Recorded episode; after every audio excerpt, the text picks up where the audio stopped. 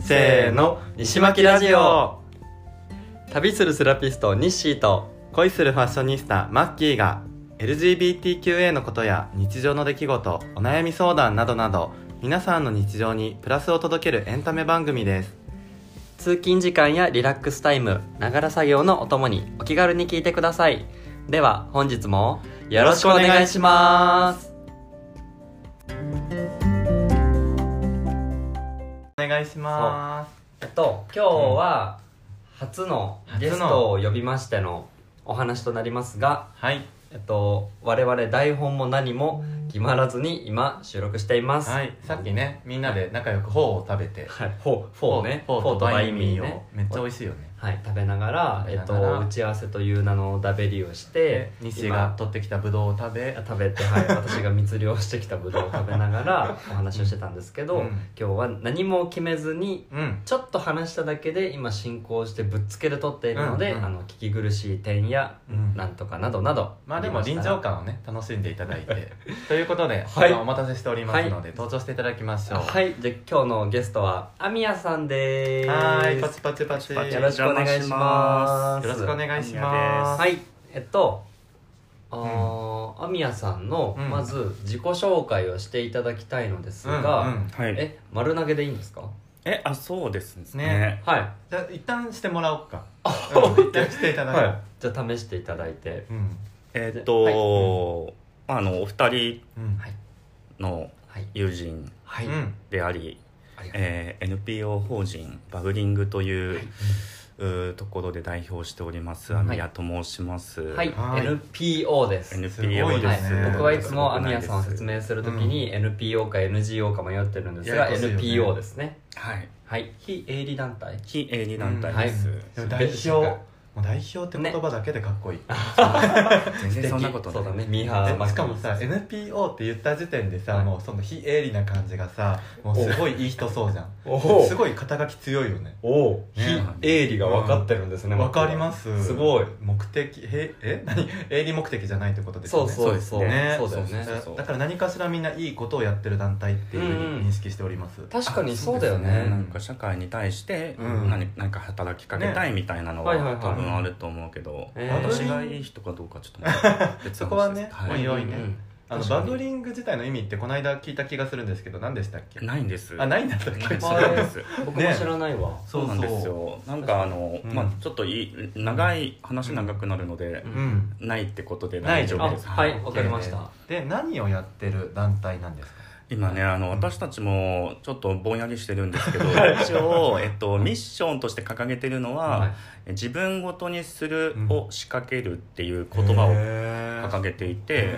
えっと、当初は大切な人へのカミングアウトを応援しますっていうミッションにしていて、えっと、いろいろなこう目に見えにくい生きづらさを抱えた人たちが、あのなんだろうなカミングアウトっていうキーワードで横横串を指すことで可視化されていくような活動をしていったつもりなんですけれども、まあ、だんだんともっとその何らかの属性を持ってる持ってないにかかわらず、あの一つの切り口で当事者と非当事者で分かれたとしてもまた別の切り口だと当事者と非当事者が反転したりとかってあいうー構造だよね結局この世の中はって思った時うんに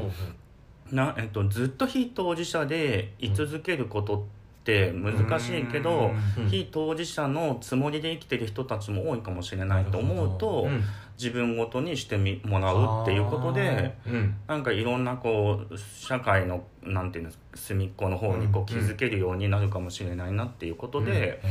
インベントやったりとか、はいはいはいまあ、あの地味にバーやったりとか、はいはいまあそういうことをやってます。素敵えーねえあごめんあのその当事者っていうのは僕も具体的にしゃたどういう人あそうそどういうジャンルのな方ん LGBT に限ってのことなのかどうなのかなってもう今全然それはねなん取っ払ったんかだそうそううんうん突破もともとなんかんあの LGBT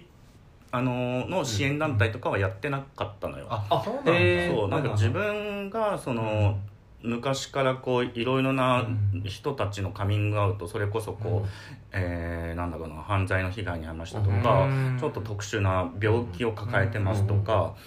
なんかそういうのを受けてきたからうんあの困ってるのは LGBT だけじゃないっていうのはそうですね自分がの体験的に思っていて、うんだから NPO をやるなら LGBT 以外にもこう、うん広げられるような活動がしたいなっていうのは思ってたことそうなんだ、うんなそんうかそうバブリングって最初聞いた時にやっぱカミングアウトする場を提供するみたいなはいはいはいはといころでなんかね新宿で最初はやられてたっていうのを聞いてうんうてんうでんでも集まってる人大体ねそうそういう LGBT 系の人たちだから、うんなんかここでカミングアウトしてもなみたいなうんのは思ってたんですけど、うんなんか今そういそうそうう、ね、次のミッションに行かれていたんですね。そうそうでもともとその、なんていうのうちは、えっと、LGBT 関係でいうと、半分ぐらいはゲイだけど、うん半分ぐらいは異性愛者の人たちがスタッフでいてあでそうなんですね。うんそうなんですよえー素敵な会社、うんで会社というか。うんもスタート時点はそういう人たちがバーに入ったりしてたし、そうなんだ。カミングアウトも例えばバーでうん聞かれたのは、あの20代後半なんだけど、まだ実は童貞でとか、うんなんかなんてそのそうい人ういろごんなとに種そう類がそうかうんうんうん抱えてるものに対して焦点当てていくっていうことをやってたから、へむしろ L- LGBT の人のカミングアウトはほぼない,、ないに等しそいうなん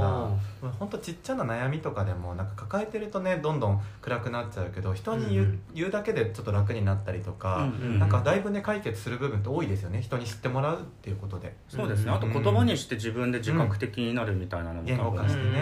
あるし。確かにねでそういう意味ではさっき日誌が言ってたのはうんもうちょっと広げたっていうか、うんその例えば、えっと、今の20代後半うんで童貞っていううん属性を持ってるひ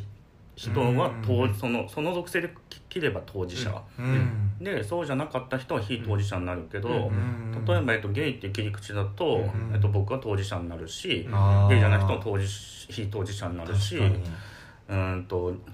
シングルマザーファザーで育ったっていう切り口だったら、あえっと、そうその確かに当事者はそっちだし僕は非当事者だしっていう、うんうんんそういうなんかこう切り口でパンパンパンパンー変わっていくじゃないですか本当ねねだからそういうううんのをもうちょっと、うんうんあのなんか広めていきたいというか、へー素敵な考えそう多分僕が、うんえっと、コロナの前に、そのバブリングあバブリングバーっていうバーもやってるし、うんあとその年に1回、えっと、10月10日10月10日近辺そう、うんにうんあのイベントとして毎年やっていて、うんでそれの僕多分34年前、うんお御徒町だっけあれそうですねそうお菓そ子うもそうでやったやつに僕行った時は、うんその、えっと、里親うんうん、へーとして子供を迎え入れた方とか、うんあと犯罪の加害者の方とかあーそうそうそうそうあじゃあもう本当に LGBT 関係ないんだそのイベ全ン然ね本当トにうんは、うんそうそうへなんかねあのいわゆるこーうなんていうの、LGBT とかも含めてジャンル分けされて、うんえっと何定義をされているものとかではなく、うんっていう感じだもんねもうその人にあるそれがあーそうなんていうのもうあのバブリングのなん、まあ、活動じゃないけども当てはまるというか、うんそうそう、うんっていう感じだからへー逆にこれですよっていうのもないっていう感じですよそねっかそうですねだからまあ説明がその難しい長くなっちゃいがちなんですけど、うんんまあいいかと思ってやってます、はいだから一言でこういう回ですよとは言い切れないけどいろんな人がどれかに当てはまったりとか、うんなんかね他人事じゃないそうそうあのそういろいろね見識を深められる回っていうことなんですかねね確かになるほど、うん最初なんか飲み食いして騒ぐパーティーみたいなつもりで、あの聞いてて「行く行く」って言ってたんですけど、はいはいなんかちょっとあの敷居が高いなと思ってしまったんですけど、うんうん今の話聞いたらちょっとうんうんね、そうだねあそそううそうかじゃあマッキーはうん今の場所、今活動しているあそこの場所が初めて行った場所、あその今回バブリングバーというそうそうあそっかそっかあの何度も出てくるシュンピーというね、はいはいあの某俊介君そうそう某俊介君が、はいはいあのバブリングっていうとこでなんうんか週1回入ってるよみたいなこと聞いて「えそれうんうん何バーなの?」とかって言うと「一応バーだよ」みたいな でもなんか怪しげなバーだなと思ってて、うんでもいいざ行ったらなんかそういう話聞いてやっと分かったんですけど、ねすっごいいいよね、うん、い家だよねそう本当家で落ち着くのそうとあと今僕がすごい思い出しちゃったのが、多分僕そのあの某俊介君は、うん僕のその仕事のお客さんとして関係が始まったんですよあそっかえそっか最初そうだそうだよそうだあいいがよ申しそ込みう僕の施術をそう受けに来て、へーっていうのでその時はお互い何も話さず、へまあーまあ、明かさずっていうか僕別に明かすことその時はなかったんだけど、まあまあっていうので、えっとへー施術はしただからお客様と施術者の関係だったんだけど、うんそこで多分初めて僕が俊介君うとんプライベート、お店じゃない場所で会ったのが、うん多分ねバブリングバーだったと思うあそうなんだあそうなんだやってるからおいでよみたいな多分それだったと思う、へー見てて、まあ、来てくださいよか、うん僕がでちょっと興味あるんですよね、うんみたいにんなったんだと思うでゴールデン街で、へーそれ何年前ぐらい視聴時代よ4年あ5そん年な経つんだとかくらいかなへーそうで多分その時に闇屋さんも多分いてう、んそうでそこでうんあのなんていうのえまあここに来るってことはみたいな、うんなんか西君もうんなんかあるんですかみたいな,、へーなんかそんな感じだった気がするそんなに率直に聞い てたああそんな感じだと思 うよまあでもへー聞くと思うそうそうそう、まあ、別にほらへーあのな何かあるのじゃないけど、なうん例えば悩み事とかなんかそういううんとかあと俊介君とかねお話してるとあえ西君もそうなのみたいな話に はでもスンピーと日誌の間ではそういう話特にしてないまま行ってたんだうんしてないと思うあじゃあ宮さんが意外とそこで 最初に切り込んだんだそうかもしれじゃなないいそしたらへそうだから多分へー俊介君は普通に、あのあのなんていうの例えばほら美容師さんでうん話した人が興味持って来てくれたみたいな、そういう感じかくらいのテンションだったかももしれない、その踏み込んだとこがまさかのそういうねそうそうあそーうでも多うん分自分はその、あまだ45年前にうんお店に行った時は、うん自分なんか多分なんかクエスチョンというか、まだな自分って何もなんだろうかっみたいなた二丁目とかも行ったことなかっあ多分その時はもう行ってたよたあ行ってはいたんだ飲みに行ってたんだけど、あの周りの人とのうんテンションというか、へそーの流違和れ感みたいなそうあとねななんだろうな、話も楽しいし、うん話自体も合うは合うんだけど例えばその恋愛事情になった時のうんスピード感とか,、はいはいか価値観って言ったらいいのかな、へーがなんかあ言ってることは分かるうん理解はできる、うんけど自分に落とし込めないとうんか、へーそうそうそう石巻ラジオここでなんか一応言っとくと1話でちらっと話したんですけど、は日誌はなんかゲイではなくってそう僕はアセクシャル LGBTQA っていう、まあうんでそれ以降も多分続きはあると思うんですけどそれの僕は A っていうアセクシャルよりねっていうそうでア伝えセク方シャルって何なんだっけっていうのは、まあ、恋愛感情だったりとか、性的欲求みたいのがないとか、ーんそうすごく少ないうんとかっていう分類うんでも人を好きにはなるっていう話あもそうだねでうん人を好きにはえっとねあの人として好きになるはとてもある、うんただその彼氏彼女とかの恋愛という面で好きになるっていうのがあんまりない、へーでその恋愛感情がない代わりに、うん人として好きがへー多分もしかしたら他の人よりも強いかも、じゃあうん結構こう好きの度合いがうん、あの一人に向けてるっていうよりもちょっと広くの人に向けつつ、ちょっとそれが強まってるみたいな強まってるのとあとうんこの人のことを知りたいとか、この人と友達になりたいとか、まあ、この人と近づきお近づきになりたいみたいなあの恋愛じゃなくて、うん、勢いあるもんねあそうなった時の自分の、うん例えば僕の近くにいる人はそうだと思うもうねちょっとつ盲信というか、うん犬のようにキャンキャンする具合がう激しいと思う、んうん、うん、一見そう見えないのに日誌って、うんうんなんか実はすごいクールっぽい感じっていうねかねクールっぽいのに情熱すごいありますよねうんそうだね、へー心のそういうと中こもあはるねあるのかもしれないそまあ、う、で話戻すと、はいそこのバーに行った時にまだ、はいふあふ不確定だったでそのバーに行った時は多分まだ A っていうアセクシャルっていう状態、あうんっていうものを知らなかったの多分あその時うんその言葉あったんですかね、あったんじゃないかなあるはあるけどう一ん般的ではなかったぐらい、今も一般的かっていうとあれだけど、まうんあの今よりも多分そんなに普及、うん普及というか、うん認知認知、うんうんはもっと低かったと思うしそうその時点っていうよりもその後なんかこうんのさっきから出てる俊介と3人ではいはいご飯行った時があって、うんそこで三人っ話てし僕そうあ、オッケーオッケー、はい はいはい。西ね。西西と俊介アミヤさそんうね。そうそうそう、はいはいはい。あそうそうそうはいはいはい。その時に話してた時も、うんやっぱりなんかこう正体不明な感じっていうへか、ーうんでも割と長く、うん結局何なんだろう西はうっんていうのはあったんだけど、へー確かにね自分も分かんなかったんだもんねあ自分でも分かってなくうてんそのさもうほら恋愛感情がなんていうの男の人にもときあじゃあ女の人にもときめかないえじうんゃあ僕男の人好きなのかなあれういんやなんか男の人たちとの会話もついていけないぞってなってこへーれは何なのってなっうんてでアセクシャルっていううんそのなくてもいいんだよというかうんうんないっていうものもあるんだよっていうのをした時にあ一番これが近いかもみたいなへークエスチョンってさずっとうんなんて言ったらいいの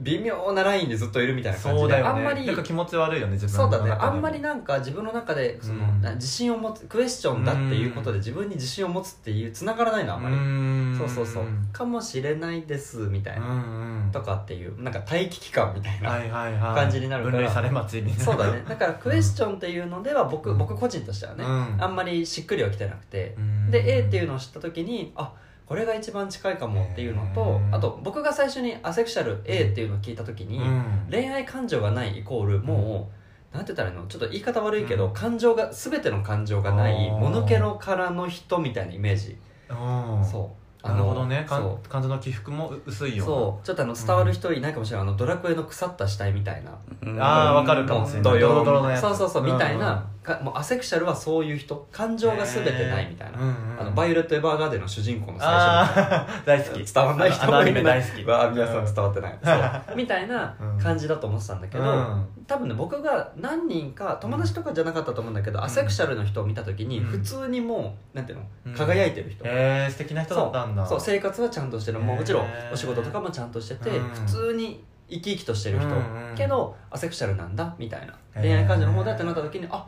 普通の人もいるんだみたいそうなんえ、うんそうじゃない人もやっぱいるのかなあんまり僕正わかんない直 A アセクシャルの人にはあんまり出会ったことないの、そうだよねそもそもそうだよ母数があどんだけいるかわからないそうまあだからこのラジオを通じてあの、ねアセクシャルというものうんが当てはまるかもって思う人を見つけても、うんん見つかったうんらいいな、ななんか日誌的にもそうだしさ、その人も周りにいないかもしれないから、うんうんうんそうそうそなうんかぜひお便りとかさそでうなんかあそう自だね分どうなんだろうとかうそんう,、うんうんいうなんか悩みとかぜひねこの場そうで話せたらいいよねいいなとも思うし、あとはそのあのちょっと我々のラジオよく出るあの加納姉妹の「ファビュラスワールド」っていうのがありまして、うん加納姉妹がポスポーティファイでラジオやってるんだけど、うんそこも質問コーナーがあるの一般の方からの、で、恋愛の質問が結構多いんだけど、うんやっぱその恋愛感情が最近ない気がするとうか、んあの女性の方でその彼氏にときめかないみたいな、うん方で女性かといったら違うみたいあなーこんな私どうしたらいいんだろうそんなとか質問あったっけ質問ああった結構あっへてあのなんていうの言い方は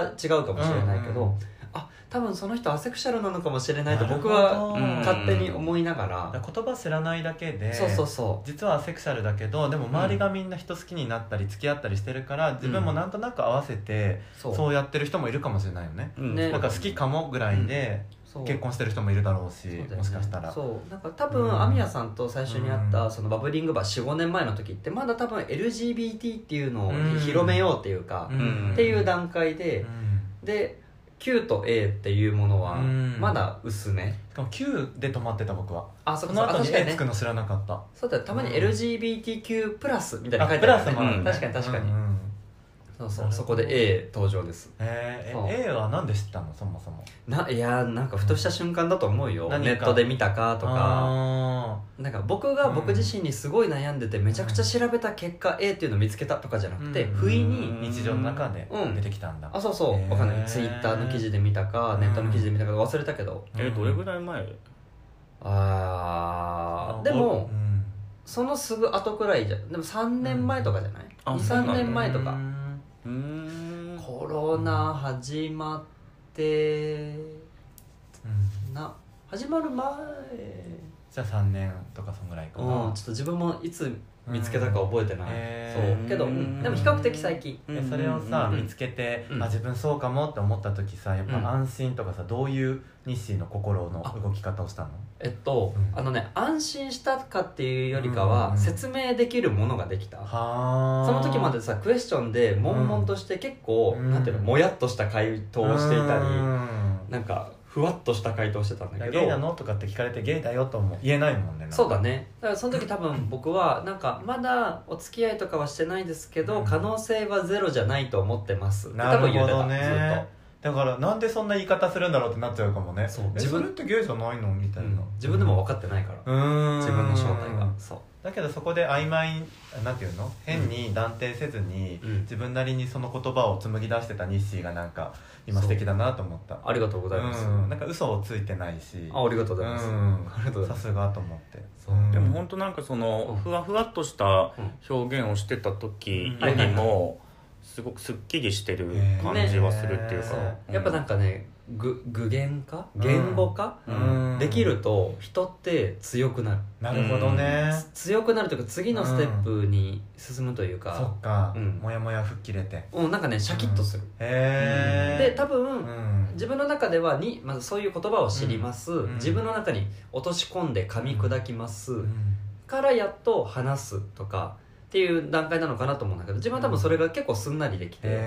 え一番近いものが見つかったから、はいうん今はこのまあラジオ通してとかもあるけど、うん結構ね人にあの自分からは言わないよ、うんうん、僕セクシャリティがいや言わないけど聞いて聞か聞れいて 聞かれたらそうそうそうみんな聞いて聞いてはしないけどそれ聞かれたら多分、えっと、普通に答えてるそっかだから嘘つかなくて済むもんね、そうだしねたらそうまあへーなんかね全然全く関係ないんあなた誰っていう人に聞かれてもあねどうなんですかねってあ言っちそゃうれけはそどうだよね、うんなんか僕もよく思うけどさ、はいはいカミングアウトするのって、はいはいはいこっちもしたい相手選びたいし、うんうんうんなんか「彼女いるの?」とかって聞かれる質問結構嫌だったりするんだけど、うんうんうんえなんであなたにいきなりカミングアウトを迫られる質問しな、あの答えをしなきゃいけないの、みたいな思うからなんかそこら辺の配慮とかもすごく欲しいなと思うけど、確かにねカミングアウトってやっぱり自分がある程度関係性が築けてて、うんうんもっと仲良くなりたいとかうんうんう知んってほしいっていう気持ちの上でするものだから、はいはいはいなんかそこはなんかちょっとね皆さんご注意じゃないけどなんか心のねそうだ片ね隅に留めておいていただける と。確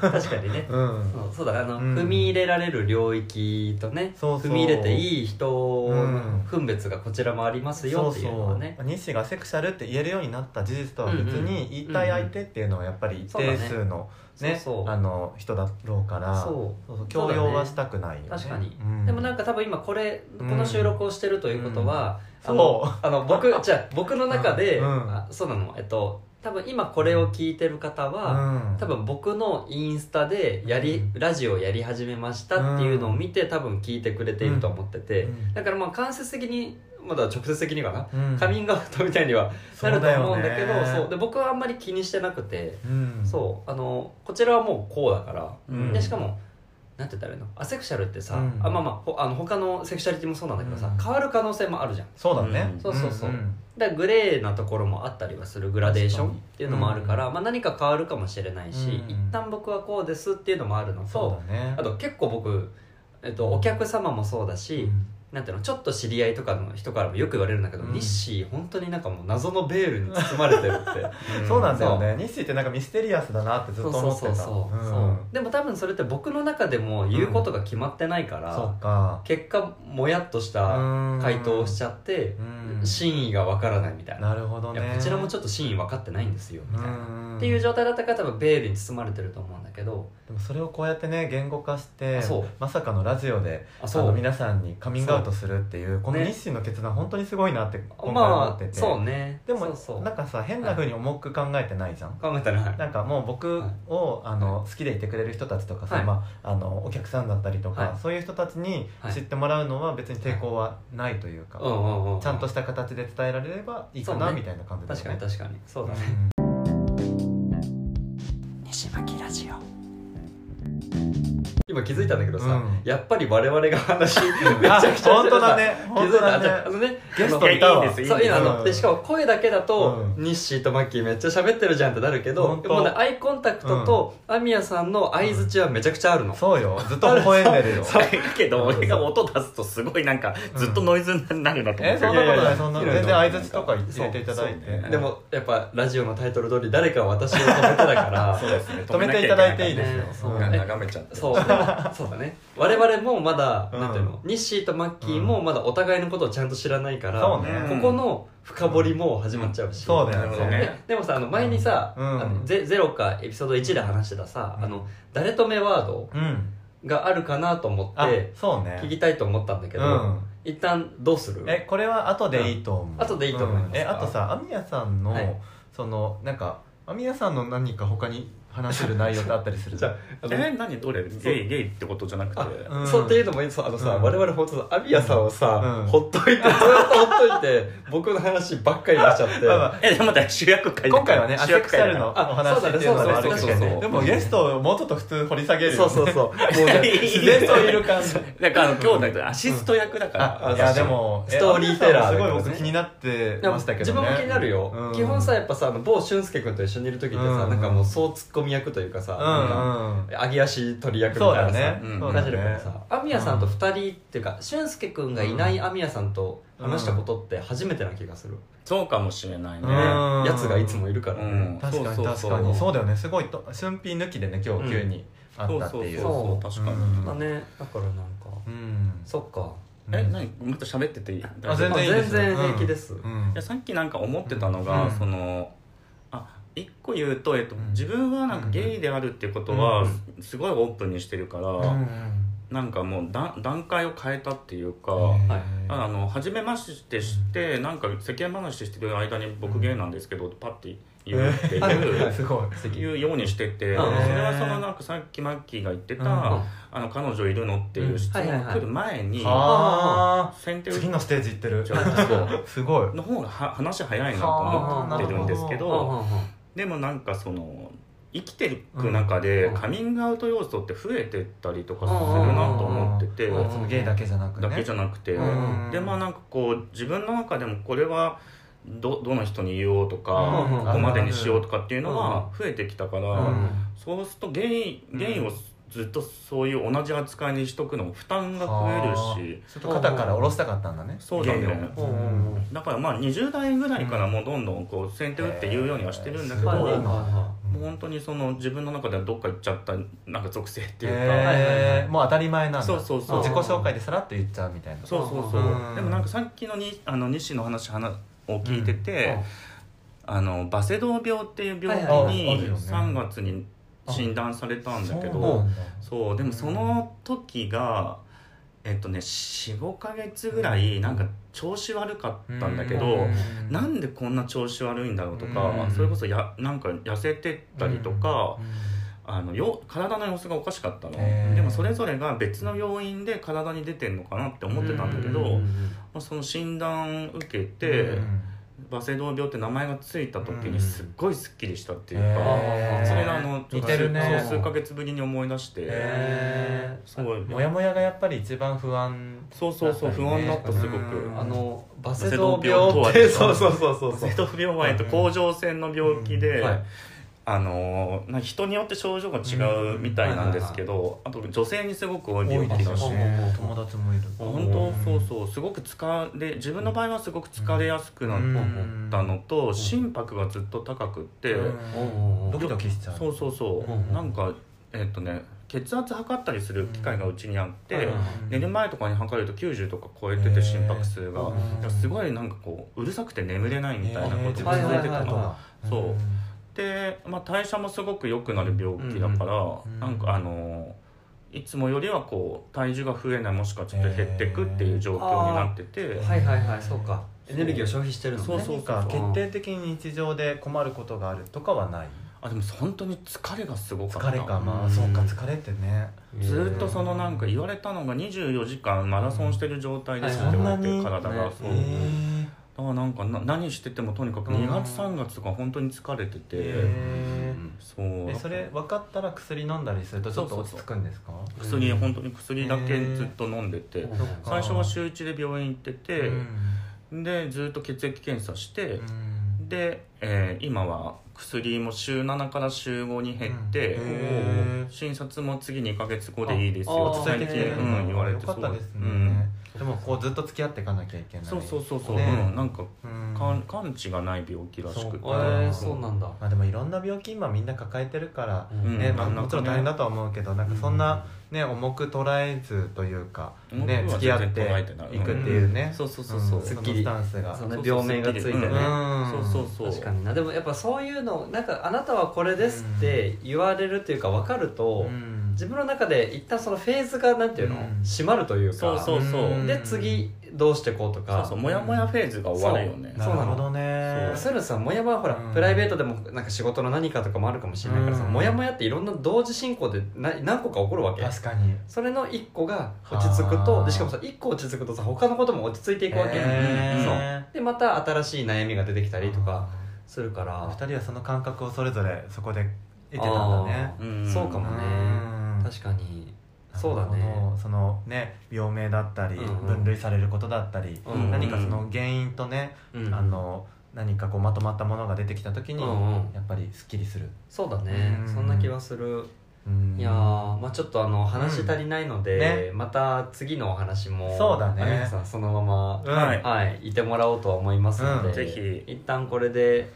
まあ、今回はね、はいこれで一旦締められたらなとは思いますので、はいなんかいやちょっと多分僕前半ずっと喋っててあの、うん僕とマッ キーずっと喋ってた気がする僕さなんか今回は聞き役に回ろうと思ってたの、はいでなんならちょっとこう軌道修正してあげようかなぐらいに思ってたけど、めっちゃ喋って たよね、喋ってたそうだうんなんか うっかりなさ事前のあれではね、うんアミヤさんが主体となっそうメイてンメインいろんなものを深掘りしてもらえたらいいねってなったけどやっぱり我々が喋って本で当もなんかすごごいいい流れだったなとあ思でいもますすごいねあよかの僕も話してて楽しかったしうん中宮さんのエピソードとかがすごいリンクして、うんね、いい回になったんじゃないか確なかと、にねそう、はいでもうんあのほらあれだよそのささっきの10月10日もさ、うんあ今そう今だ日はうん9月末くらいですけうど、んうん10月今年もやるんですか、うん皆さんあそうそうですそれはいそれ忘れてあたりがとうございますほら助かりますゲストと言ったら最後番に宣でしょそう最後に言ってもらおうと思って忘れてたはい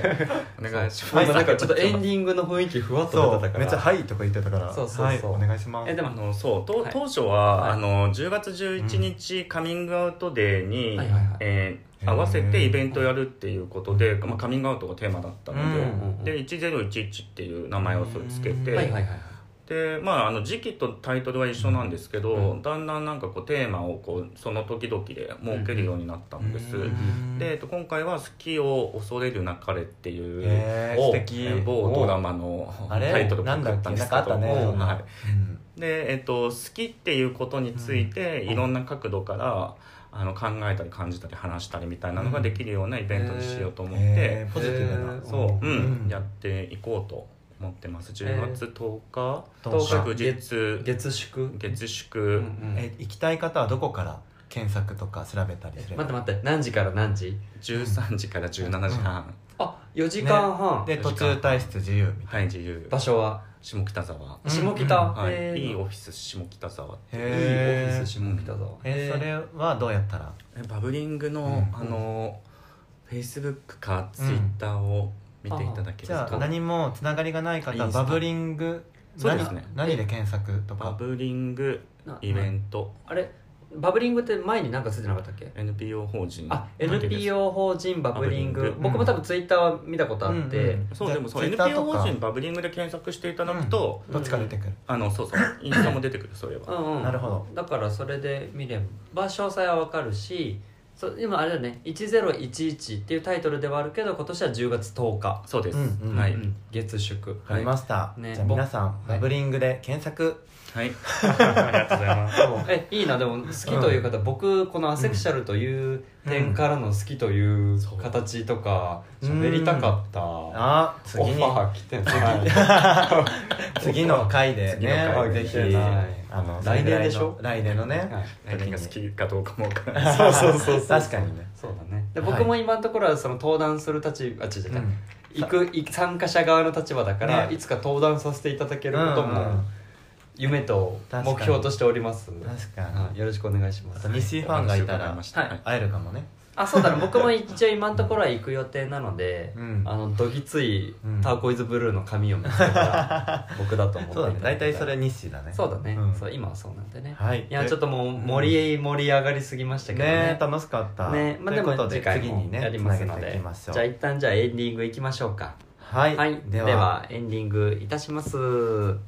では皆さん本日も最後までお聞きいただきありがとうございました西巻ラジオでは皆さんからの質問や感想お悩み相談などお待ちしております概要欄のフォームからぜひお気軽にお寄せくださいたくさんの方に知っていただきたいので、ポッドキャストや Spotify、Twitter のフォローもぜひぜひよろしくお願いします。それでは次回のエピ、え